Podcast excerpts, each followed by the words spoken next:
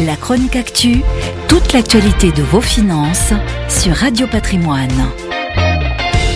À l'heure où l'émergence d'un nouveau variant risque de restreindre à nouveau nos libertés de circuler, de consommer et de travailler au bureau, beaucoup de franciliens pourraient tourner le dos à la région capitale et s'expatrier en province.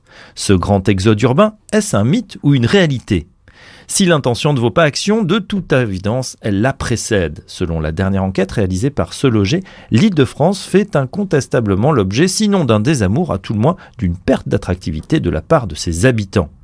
En février 2020, 86% des franciliens porteurs d'un projet d'achat immobilier envisageaient de rester en Île-de-France. Ils ne sont plus que 82% en mai 2020 et ce chiffre baisse encore à 77% en mai 2021. S'il semble exagéré de parler d'un exode urbain massif des franciliens, ceux-ci sont définitivement moins nombreux qu'avant à orienter leur recherche immobilière dans leur région.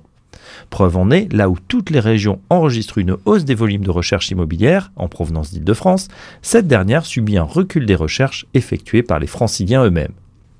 Les franciliens sont également 27%, contre 19% des provinciaux, à chercher à acheter un logement dans des villes dont la population varie entre 20 000 et 80 000 personnes, à l'instar de villes telles qu'Évreux, Bourges ou encore Angoulême.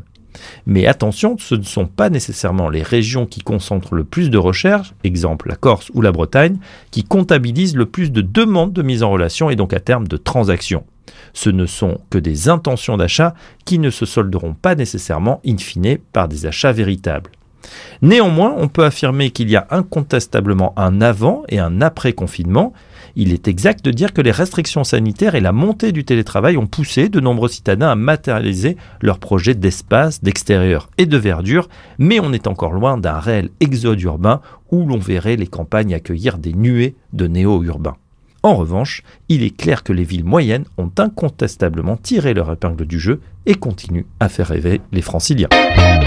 La chronique actu, toute l'actualité de vos finances sur Radio Patrimoine.